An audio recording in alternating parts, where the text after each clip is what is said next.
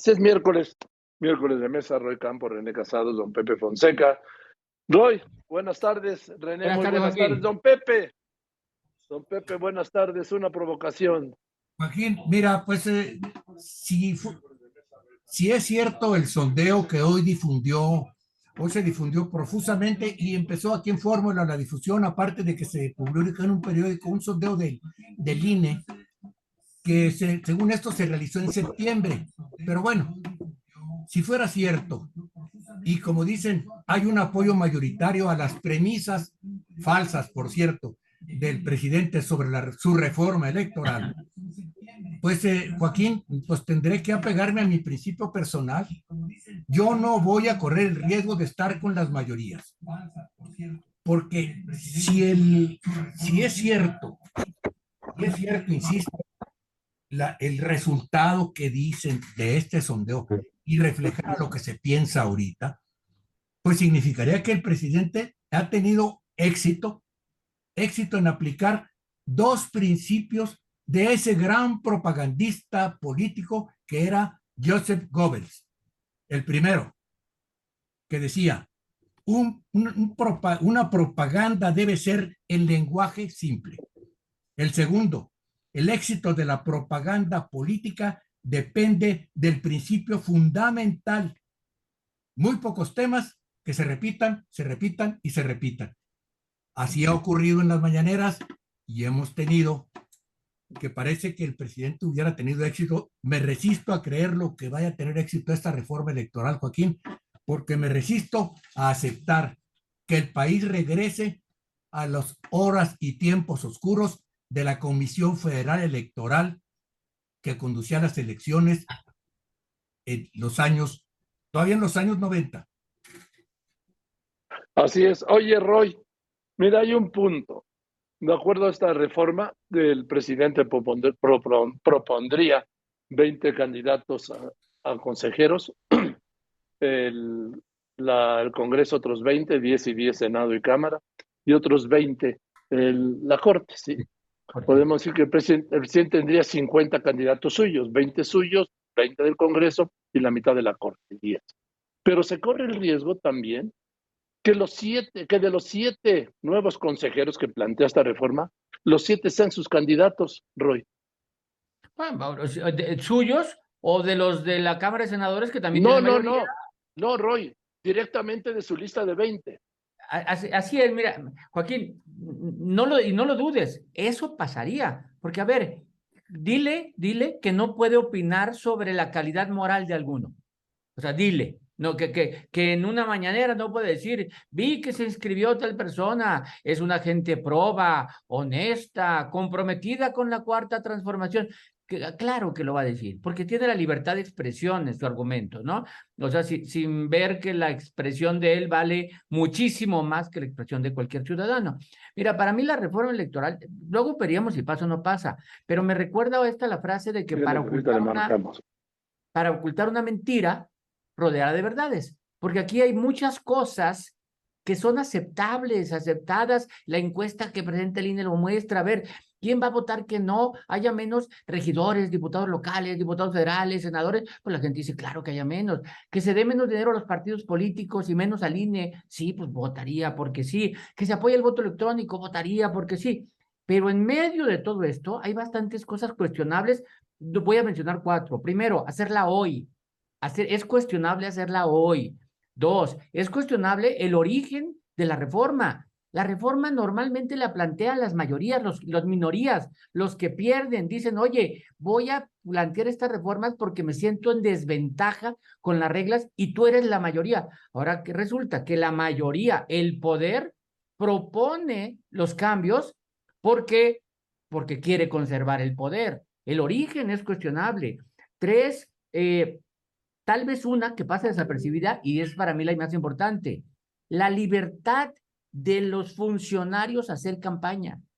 O sea, que es otra forma de decir, yo voy a hacer la campaña del 24, que se me permita hacer la campaña del 24, que se me permita decir y opinar quién es el mejor candidato o cómo les fue en el debate. O sea, ¿no? Eh, ¿no? Y la otra cuestionable es desaparecer al INE y crear el INEC. Y junto con eso, como dices tú, Joaquín, adueñarme, adueñarme de la selección de los consejeros. Porque lo que está haciendo es, déjenme adueñarme el método y los candidatos que se elijan de manera que yo me adueño. Y luego ellos son gente proba, van a actuar bien, pero yo me adueño de su selección. Creo que eso es la parte cuestionable en medio de muchas propuestas aceptables. A ver, René. Sí, Joaquín, eh, reitero eh, mi opinión que aun y cuando en el empaquetado haya cosas rescatables en la venta de esta reforma, eh, y razonables a considerar, y aún y aceptando que el arreglo institucional político electoral pueda ser fortalecido y mejorado, sí, no es el tiempo indicado, esa es una de las, de las contras para la misma, eh, el que la trampa, el 4, eh, es eh, visible, tal como decía don Pepe la semana pasada, ahí va dentro la manzana envenenada. Y bueno, ahí están los objetivos.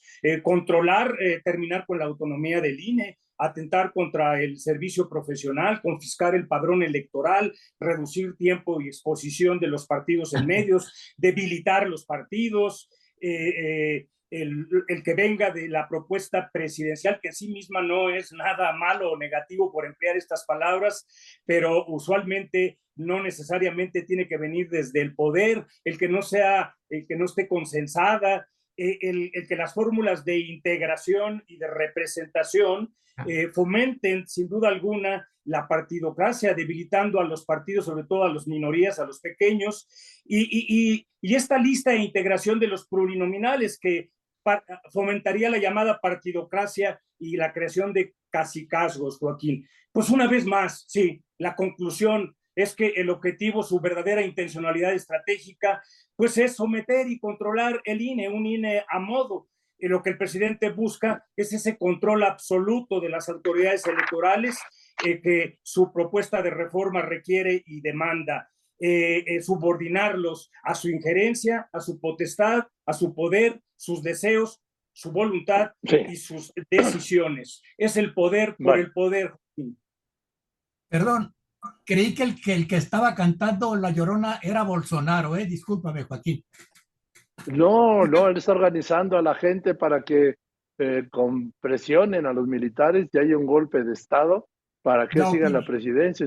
A ver, Pepe, Estoy diciendo lo que está pasando. hasta la Suprema Corte ya le pidió a Bolsonaro que, que pare sus caballitos, ¿eh? La ministro de la Suprema Corte de, de Brasil. Sí, don Pepe. Sí, don Pepe. Pero la estrategia de Bolsonaro es esa. Y si hay un golpe de Estado, ni el Congreso, ni la, ni la Corte, ni todos juntos pueden impedirlo. Ahora, es la estrategia de Trump. No esta vez los militares no van a... A ver, no sé, don Pepe, no sé si se lo vayan a dar. Te estoy contando qué es lo que está haciendo Bolsonaro. Esa es la estrategia de él. O yo, por supuesto, estoy deseoso de que no vaya a funcionar. Sería un terrible golpe para la democracia, sí, porque el triunfo de Lula fue, vamos, fue irrebatible, indiscutible. Pero bueno, a ver, Mira, de aquí, Pepe. Lo que pasa es que toda la, la premisa en la que se sustenta la reforma electoral se sostiene en una mentira enorme y gigantesca del gobierno de la República, que las elecciones desde antes de 2018, todas son fraudulentas. Eso, primero, no solo es una mentira, además es un insulto a los millones de ciudadanos que cada tres años en las elecciones federales, en las intermedias y en las presidenciales, millones de ciudadanos que han estado en las casillas, en cada casilla, porque lo que quieren, insisto, lo que decía la semana pasada, lo que quiere esta reforma y lo que quiere el gobierno de la República, quiere quitarle a los ciudadanos el poder que tienen cada elección, porque cada elección en este país, chueco o derecho, son los ciudadanos que están en las casillas los que tienen el poder reciben la votación, la cuentan y dan los resultados. Y cada partido, cada partido tiene una copia de esos cientos de miles de actas. Así que que no me hablen de fraude, es una gran mentira. Eso lo tiene que aceptar la gente y tenemos que dejar de insultar a los ciudadanos que hacen las elecciones. Y lo que quiere, lo que quiere el gobierno de México en este momento es hacer ellos las elecciones como las hacían con aquel, con, con la Comisión Federal Electoral, que por cierto, sesionaba y despachaba en Bucareli, ¿eh? en la Secretaría de Gobernación, para que no se les olvide a las nuevas generaciones. Allí despachaba la Comisión Electoral. ¿eh? Bien, Roy. Eh, a ver, es, eh, tiene razón Pepe y yo voy a insistir en lo que dije antes. Las reformas electorales normalmente decían, después de una elección presidencial, los perdedores dicen, los perdedores dicen, parte de las cosas por las que perdí es porque esta ley y este instituto tiene algo malo. Así pasó en 2007, así pasó en 2013, que lo plantearon las gentes de López Obrador en esos momentos y fueron haciendo modificaciones. Hay un INE caro porque le fueron cargando la mano en esas modificaciones. Ahora monitoreas, ahora haces esto, ahora te comprometes a que esto no pasa. Y hubo prohibiciones, no se meten los medios, no, nadie contrata medios. Es decir, fueron modificando, pero siempre venían del origen de la minoría, de la minoría que dice, es con estas reglas, es muy difícil competir, a ti mayoría. Y la gran diferencia es que ahora viene la mayoría que ganó con estas reglas, que tiene todo, que tiene todo lo que se le puede acusar a los de antes y decir, vamos a cambiarlas. ¿Para qué? Pues para que no me quiten el poder, para que no me quiten la mayoría. Entonces, el origen está, y además, no se está haciendo después de una elección presidencial, sino de una elección intermedia rumbo a la elección presidencial. Y resulta que entonces el ensayo de esta nueva reforma, si en caso de que se apruebe, el ensayo sería una elección presidencial. ¿Cómo podemos arriesgarnos a que en una elección presidencial se ensaye una nueva reforma? Para eso serían las intermedias. Hay que llegar a una elección presidencial ya con una reforma aprobada. Creo que no es el momento, no es el origen y muchas de las propuestas no están adecuadas, disfrazadas con unas que serían muy, muy aceptadas. Bueno, para mí no va, si el presidente no quita el dedo en el renglón de la forma de elegir consejeros, la reforma no se va a hacer. O sea, ese punto sobre todo no va a ser aceptado por los demás. Pues vamos a ver, porque lo mismo decían los priistas y ya ves que aceptaron todo. O sea que no me... Mira, se lo decía en este momento Claudio X, a ver, ¿podrá la iglesia, con todo respeto, decir misa? Podrán marchar todas las veces que quieran, ¿sí? Pero mientras tenga los diputados del PRI, que hagan misa, que digan misa y que le llenen la avenida Juárez, pues no se atreven a ir al Zócalo, ¿sí? Eso es. Otra, Joaquín, otra cosa. ¿Eh? Hay forma de cambiar la ley sin cambiar la constitución. ¿no? Eso todavía pueden hacer cosas todavía sin cambiar la constitución. Una de ellas abiertamente, lo vimos este año, es vía presupuesto, ¿eh? Cuando no se le quiso dar dinero para la consulta. Así es, es un acuerdo de la mayoría de Morena en la Cámara de Diputados. Punto. René. Y todo ello, más lo que hemos insistido en el tiempo, la elección de los nuevos eh, consejeros eh, el año que viene. Pues, Joaquín, eh, pues, la intencionalidad obvia, evidente, estratégica, categórica por parte del presidente en búsqueda de control y hegemonía política, pues es perpetuar su poder, en este caso unipersonal, y este proyecto de control, manipulación y dominio de hegemonía política, reproducir su poder y su dinastía política. Por eso mencionaba yo que es el poder por el, eh, el poder, Joaquín. al presidente en su agenda se le acumulan un sinnúmero de disonancias. En estos días, una de las más fuertes fue eh, la falta de solidez e inconsistencia en el informe presidencial de del caso Ayotzinapa por parte de la Comisión de la Verdad eh, eh, y el, subsecretario Alejandro Encinas.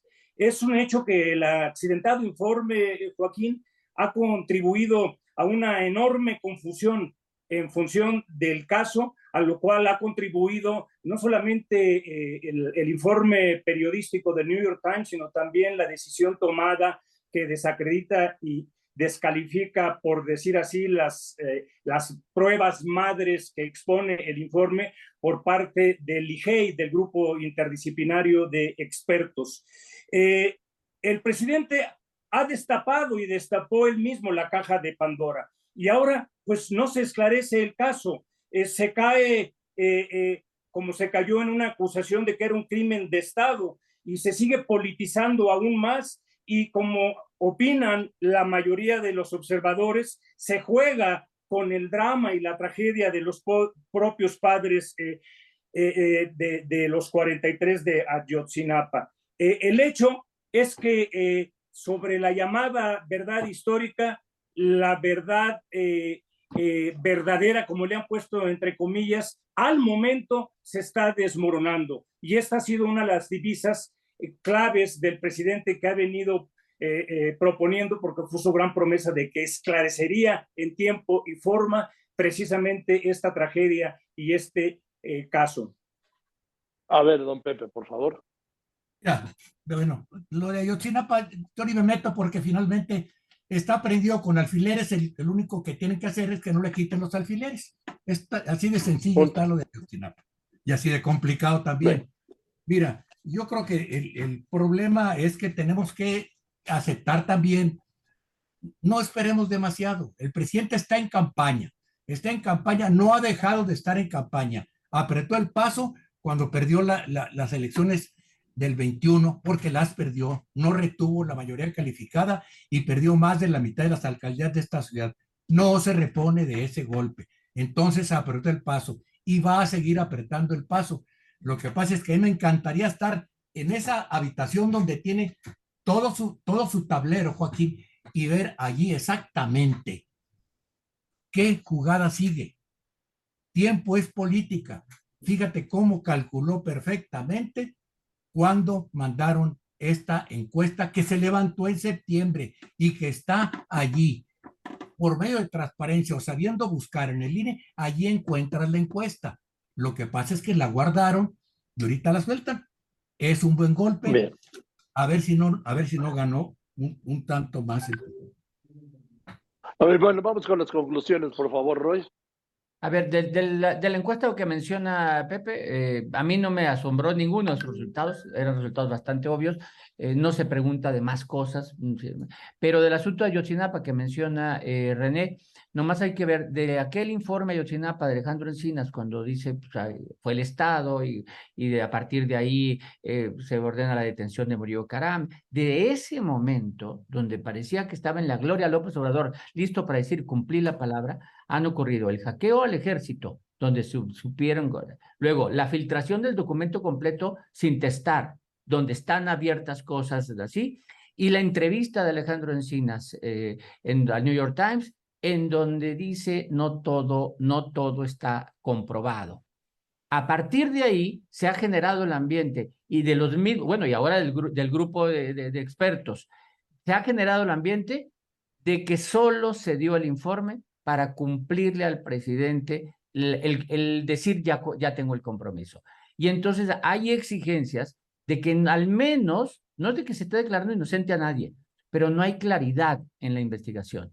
Y entonces pasamos de algo que era una verdad histórica a una verdad de palacio cuestionable que no estamos seguros totalmente si es cierto, porque no sabemos si son inocentes o culpables.